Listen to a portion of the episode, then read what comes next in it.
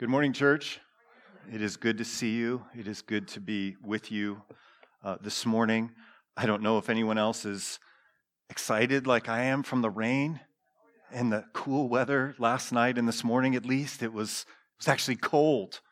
Uh, we were FaceTiming last night with uh, one of our sons who was in college, and my wife and daughter and I were, were out on, on our deck, and my wife had a jacket on.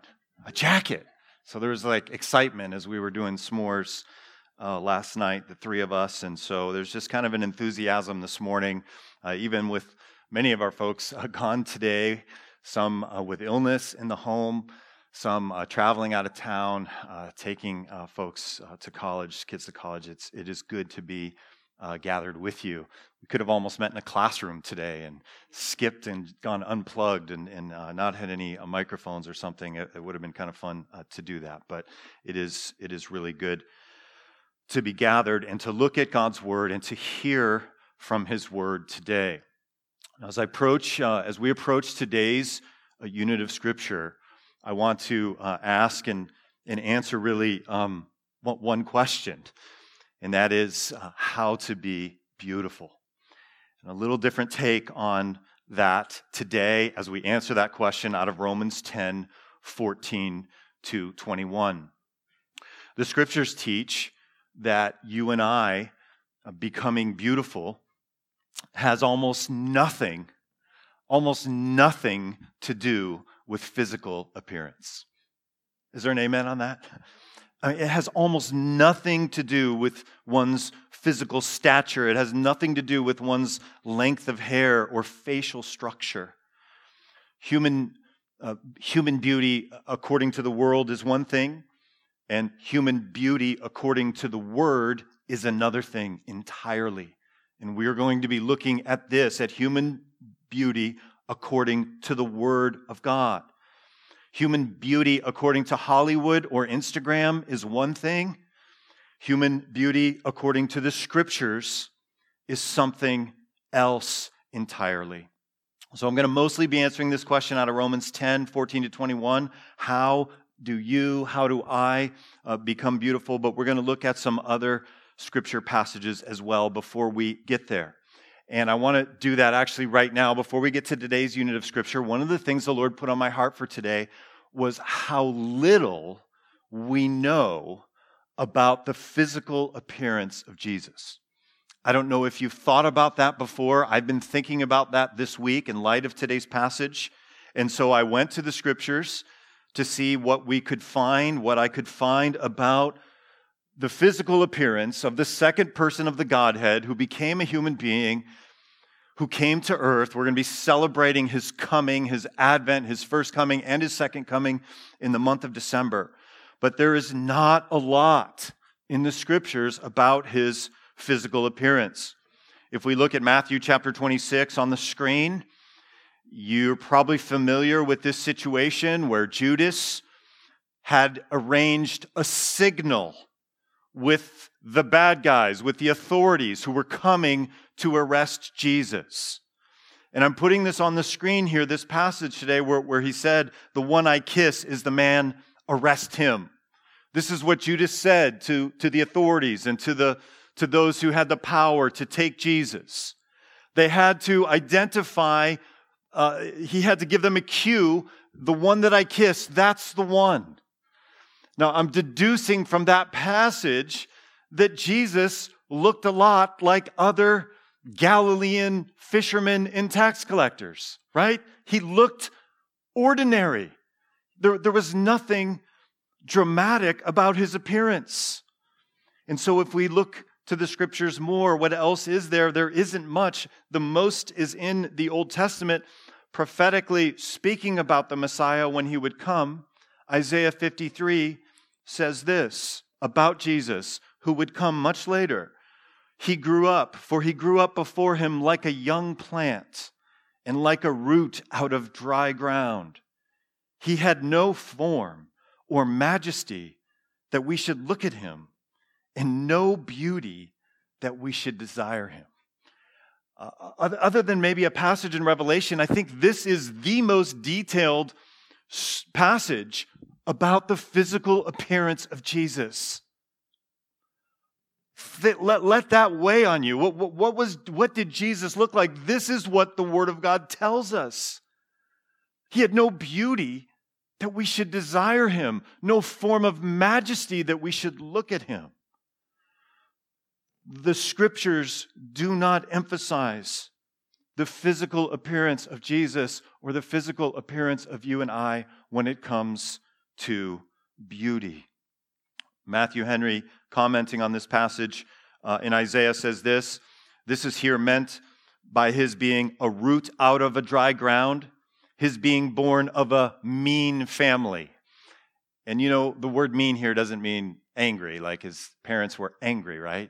Mean here means they were, they were um, humble, they were ordinary, they, they weren't from the 1%. His dad wasn't a CEO. He, he, he didn't wear a, a, fancy suit from Brooks Brothers. He didn't come from a prominent family. He came from a mean family, is what Isaiah was prophesying. This family in Galilee, of a family out of which, like a dry and desert ground, nothing green, nothing great was expected.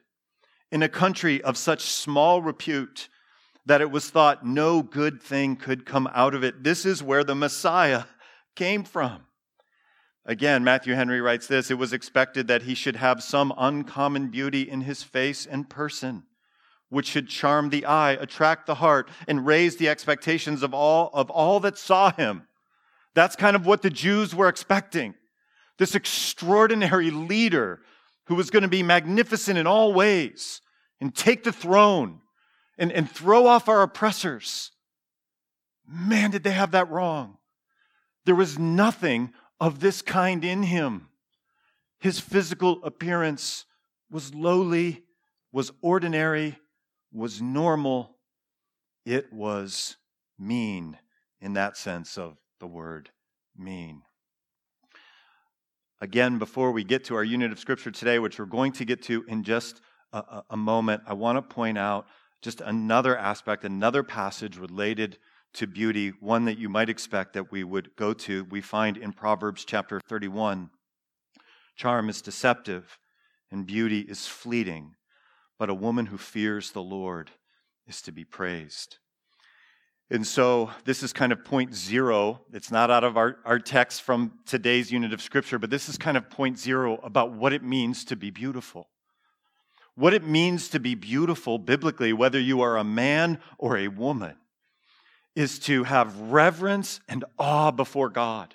That is what a beautiful human being looks like. A woman who fears the Lord is to be praised. That is biblically what a beautiful woman looks like. That is what a beautiful man looks like. It does not have to do with physical appearance. So, this is all just getting us to our unit of scripture for today. If you're visiting with us today or haven't been here recently, we are on a journey through the book of Romans. And our unit of scripture today is the one that Jeffrey read. And it is out of this passage that just two points, a short passage, I want to uh, bring today. Um, in fact, let's do one more thing before we look at the passage. Let me just give you a definition. This is kind of a surprising definition in just a normal dictionary, maybe a, a dictionary that's a, a, decade or two or three old. But here's a, a def, definition from a dictionary about beauty that I think fits pretty well with what the scriptures would say. The quality that is present in a person, giving intense pleasure or deep satisfaction to the mind. Beauty arises from a personality in which high spiritual qualities are manifest. A biblical view of what beauty is, is when spiritual qualities come out of us that reflect the most beautiful being in the universe. That is God Himself. You and I are beautiful when our qualities in our personality, in our character, reflect Him. That is a good definition. That was in our dictionary. Is that cool? Like just like our normal dictionary. All right. I thought it was cool. You guys are, are a tough crowd here this morning. This is a good definition in an ordinary dictionary that fits with the scriptures. Uh, so, anyway, okay, here we go. So, let's get to our text today. Uh, we are on a journey through the book of Romans. 14 and 15 is what I want to look at first. Let's turn our eyes there. Romans 10 and verses 14 and 15. How then can they call on the one they have not believed in? And the they here is, is people in general, and, it, and it's also in a subset kind of Israel as well, but it's, it's more general here in these first couple verses. How then can they call on the one they have not believed in? And how can they believe in the one of whom they have not heard? And how can they hear without someone preaching to them? And how can they preach unless they are sent? All of these questions, assuming the answers, it can't happen. It can't happen unless people are sent. None of these things can happen. And then we have this quote of Isaiah, which is where I'm getting kind of the theme for today's uh, sermon. As it is written, how beautiful are the feet of those who bring good news. So, this passage, uh, quoting Isaiah 52 7, is where we get this idea uh, of, of beauty in this passage. Beautiful are the feet of those who bring good news. Now, before I comment directly on 14 and 15, let's just go back briefly to, in, in, in, briefly to Isaiah 52 and talk about this imagery there. So, the imagery we should have in the Old Testament from this passage, quoting Isaiah, might be something like this There are, there are people um, outside of the land of Israel in captivity, and there has been a release from the oppressors and they are going to be let out from the bondage and they are going to come back into the land and there's going to be a celebration of the people of God. And as soon as that news happens, our captors are going to, are going to be releasing us. There are messengers that run toward Jerusalem with this good news. And they can't wait to get there. They come just hollering and screaming and yelling, This good news is coming. That is the imagery that we have that's being applied to the gospel in Romans 10 from the Old Testament. How beautiful are the feet of those who bring new, good news.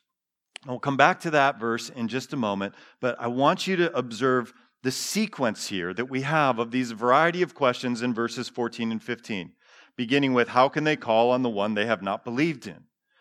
And if we think about the chronology of how this happens, the sequence of, of things, in verses 14 and 15. This is kind of how it would work.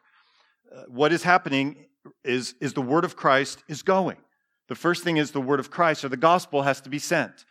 That's first. Then what's second is it has to be preached. Someone has to understand the word of Christ or have to understand the gospel. Then the next thing that happens is it's heard. And then the next thing that happens is it is believed or it is disbelieved. Are you tracking with me what I'm saying here? The order. Now, notice the order that it's written in in your Bibles. This is the order that it actually happens. Someone's got to go, whether it's across the street or next door or around the world. Someone's got to communicate the message, whether it's just in a conversation, whether it's heralding on a street corner, however it's communicated, the gospel has to be communicated, has to be heard, has to be believed, has to be disbelieved. That's the order in which it happens. But what's the order in the text? It's reversed. It's, it's, it's the opposite. So the very, the very last thing in the text is the first thing that has to happen. That's what's being emphasized. Those who are being sent out, those who are going about life being a testimony, a witness to this good news. That's what's being emphasized. Verse 15. And so this is the first answer out of this text of what it looks like to be a beautiful person someone who spreads the good news of Jesus, someone who takes it with them everywhere that they go. This is a biblical view of what it looks like to be beautiful. How beautiful are the feet of those who bring good news. Feet, there, of course, is a metaphor. Uh, what, what we would call a, a synecdoche or a, a part for the whole. It's emphasizing this, this motion or this movement of people, their feet. This isn't literal. We're not talking about feet being beautiful here, right? Anybody have beautiful feet? Nobody. Uh, do I have a, a hand? So we're going to examine this guy's hands. I think his hand went up. See if his feet are beautiful after the. We, we, we don't have beautiful feet. The emphasis here is on movement, on taking the gospel, and it's representing the whole person. So the feet are representing the person who takes this good news. This is a large ingredient. There are many more ingredients of what it looks like to be a beautiful person. Beautiful person is someone who takes the good news of Christ. So we are talking about verbal communication of the gospel, but we're also talking about displaying the gospel. So some of you here today are like, okay, he's talking again about this. I've never done this. This is so hard.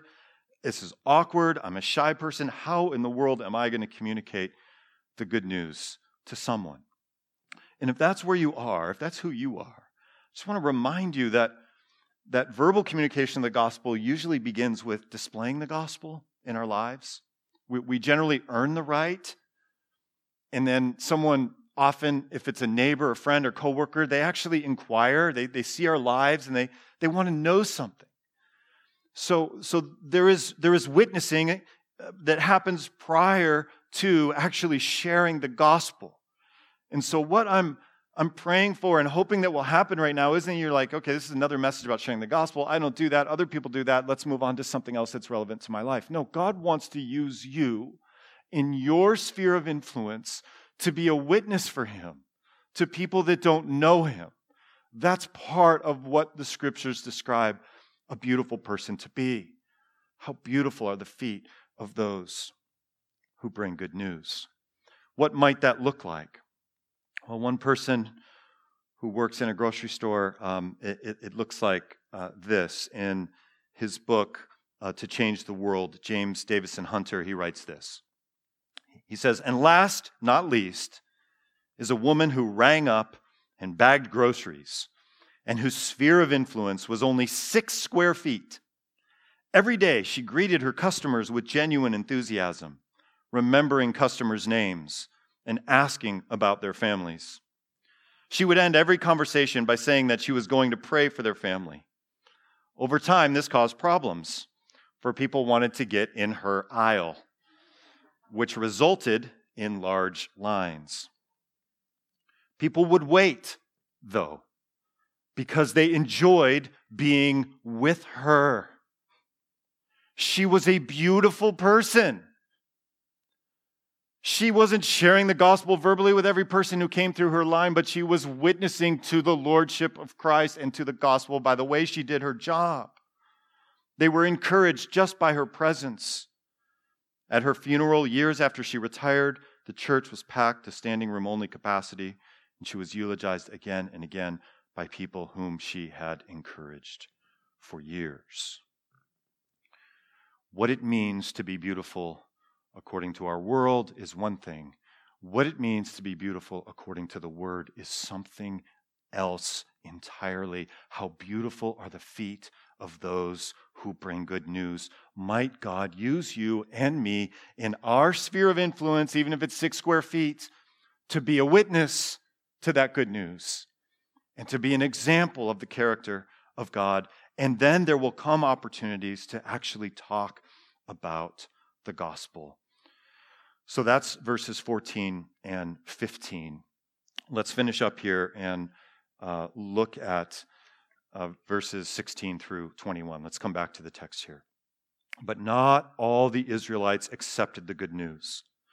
So let me just pause here. So this is kind of interesting. In 14 and 15, it's mostly general. This kind of applies to everyone. It applies really relevantly today to verses 14 and 15. But then Paul kind of steps back at verse 16 to the situation that's going on in Romans 9 and 10. And if you're visiting with us today or you haven't been here, the situation, what's going on in Romans 9 and 10 is there's a problem that is the chosen people of God, Israel, overwhelmingly have rejected Jesus, the Messiah. There's only a few, a remnant that actually believe in him. And Paul has been dealing with this problem for many, many paragraphs. And so he's returning to that. And this is what he says. Let's look at it again. Verse 16. But not all the Israelites accepted the good news. So he's letting the reader know guess what? The people went. They heard the gospel. Well, they saw Christ himself, many of them, and others of them heard the gospel. So the problem wasn't that there weren't people going, it was actually his coming was predicted in Isaiah. Look at verse 16. For Isaiah says, Lord, who has believed our message? Consequently, faith comes from hearing the message, and the message is heard through the word of Christ. But I ask, did they not hear? Now referring to Israel in the first century, Jewish people in the first century, did they not hear the gospel? Paul tells us, the reader, of course they did. They did hear the gospel, but they rejected the message of the gospel. They rejected Jesus as their Messiah. And then he quotes, uh, he quotes here the Old Testament, their voice has gone out into all the earth their words to the ends of the earth. He's talking about how the word of Christ and the gospel went really quickly. He's probably not referring literally here to the ends of the earth, to every island, to every continent, but to the known world, to the Roman Empire. That's probably what he's referring to. Their voice has gone out, the message has gone. Back to verse 19. Again, I ask, did Israel not understand? First, Moses says, and then he quotes the Old Testament again. Look at what he's doing. He's again and again quoting the Old Testament to say what is actually happening in the first century was predicted by Old Testament prophecy. And so here's, here's the quote again from the Old Testament in verse 19 I will make you envious. I will make you, Israel, envious by those who are not a nation. I will make you angry by a nation that has no understanding. What, what he's saying here is that the Gentiles don't have an understanding about the covenant keeping God of Israel, but you do. They don't have it, but they've sought me out and they have believed in me anyway. And I will make you angry. This was prophesied what was going to happen, and now it's actually happening. Verse 20. And Isaiah boldly says, I was found by those, I was found by those who did not seek me. I revealed myself to those who did not ask for me. He's talking about non Israelites who are coming to know Christ. And then verse 21 But concerning Israel, he says, All day long I have held out my hands to a disobedient and obstinate people. And it is this last quoting of the Old Testament that I really want to leave us with today and, and spend our last few minutes in this sermon on today about what it means to be beautiful. Look at verse 21 closely. I, I want you to get this. So, what is not here, before I say what's here, what's not here is I am just ready to bring the hammer down on Israel. They had the word of God, they've rejected the Messiah, they've gone their own way, and I am ready to just let them have it. That is not the portrait of God we have in Romans 10. Look at the portrait of God. And this relates to what it means to be a beautiful human being. All day long, I've held out my hands. We have an image of God with his hands out, ready to embrace his chosen people, Israel, ready for them to repent, ready for them to come home, ready to recognize that Jesus was the Messiah who was prophesied about. All day long, they haven't deserved it. They were a disobedient and obstinate people, but all day long I have held out my hands.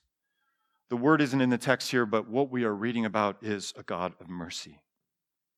So, what does it look like to be a beautiful human being in light of Romans 10, today's unit of scripture, 14 to 21? Beautiful people spread the good news in a variety of ways, and beautiful people spread mercy. They have their hands open and they are ready to be merciful, especially to those who don't deserve it. Israel had the scriptures, they had the covenants, they had the tradition, they were seeking God, they had zeal, they had all of these things, but they missed the most important one. They missed God Himself, the Messiah, come in the flesh. And we have this imagery of God longing for them and waiting for them, Him full of mercy. So I am saying that what God has put on my heart through this text for us today is for you and I to be beautiful people, is to be spreaders of good news, to be witnesses of the gospel, and to be spreaders of mercy. This is so fundamental to God's character mercy and grace. We see this in Lamentations 3:33. I hope you already know this, but if you don't, this is, this is really important. These next couple minutes as we finish out this sermon, this is important for you to understand the character of God. Lamentations 3:33, he does not afflict from his heart. Paraphrasing this, it means he doesn't show judgment, he doesn't afflict from the same place in his heart, in the heart of God, as he does show mercy and grace. Now, hear me very carefully here. I am not teaching that the God of the Bible is not a God of wrath, a God of judgment. I am not teaching that. What I am saying is that Lamentations and other passages teach that when God judges or when he brings affliction upon the disobedient, that comes from a different place of who he is. He does not afflict from his heart. This is important to understand. We see this also in Isaiah 28 21. This same theology. The Lord will rise up as he did at Mount Perazim. He's talking about judgment here against Israel, a disobedient people. He will rouse himself as in the valley of Gibeon to do his work.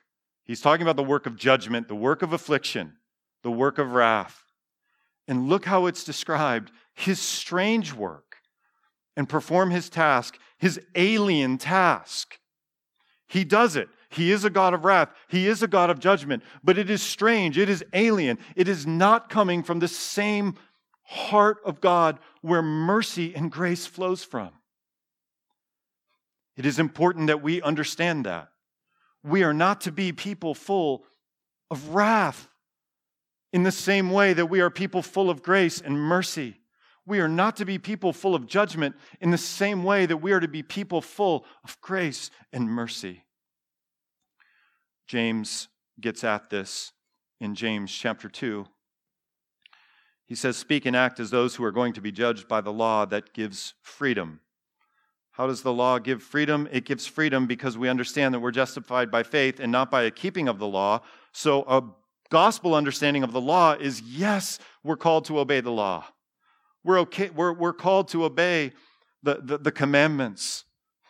Thou shalt not commit adultery. We're called to obey that commandment, but we obey that commandment out of worship and gratitude for what Christ has done for us, not to earn a salvation for ourselves. Why? Because judgment without mercy will be shown to anyone who has not been merciful. Mercy triumphs over judgment. A beautiful person, from a biblical perspective, is a person who shows mercy to others. That is at the core of who we are, because that is at the core of who God is. Back to our text, all day long I have held out my hands to a disobedient and obstinate people, not to strike them, but to welcome them back into the fold and to show grace and mercy to them. What does it mean to be a beautiful person? According to this unit of Scripture, it means that we, we, we deliver good news, we are witnesses to it, and we show mercy. We are eager to show mercy in the way we are not eager to show judgment or grace, or uh, judgment or wrath or affliction. I want to close this morning just sharing a, a testimony with you about this. As I was praying over this sermon and this text this week, the Lord brought someone to my mind who was an example of this, but I didn't see him as an example of this back when, uh, an example of mercy, someone who defaulted to mercy, someone who was eager to show grace in my life. It was uh, my resident assistant my sophomore year in college. I was at a Christian college, and you know, the resident assistants are the, the guys that are the gals that keep the rules. You know, you've got all these rules in college.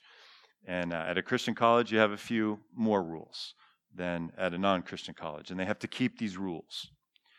And I remember my sophomore year, this resident assistant was not being consistent in the way that he handed out work hours, things you had to do if you broke the rules. You know, you had to go mow the lawn, or you had to go do this, or you had to go do that. And sometimes a student would break uh, some such and such rule and, and would get this thing, and, and other times he wouldn't. I'm a new Christian. I'm looking at this resident assistant who's an upperclassman, and I'm seeing someone who's inconsistent.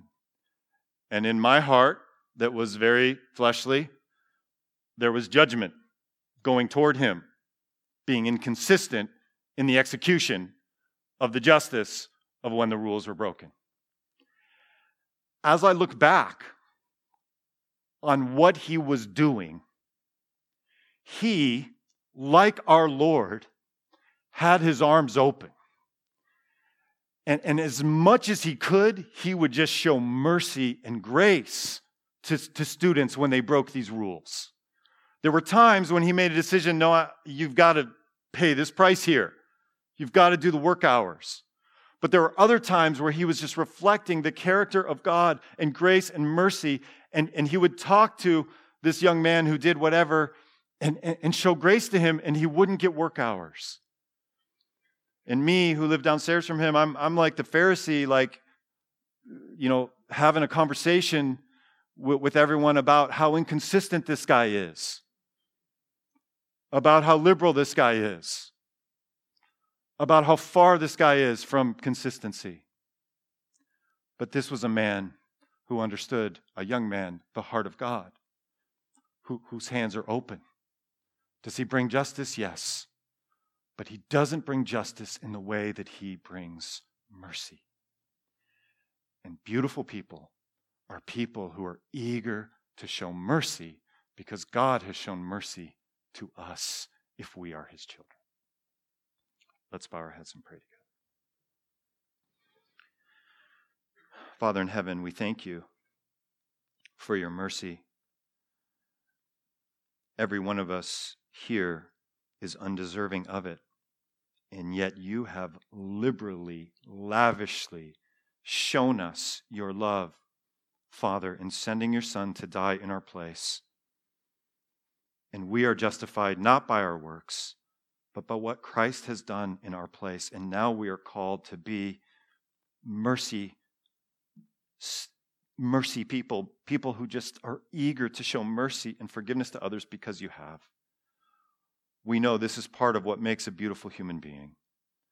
We also know that part of what makes a beautiful be- human being is sharing the good news of Jesus with others in whatever ways we can. And I pray that you would help us in our various situations and s- stages of life to be moved today, to be better stewards of the gospel, and to be to be beautiful senders, goers, takers, deliverers of this good news to whoever we may encounter. We pray this in Jesus' name. Amen.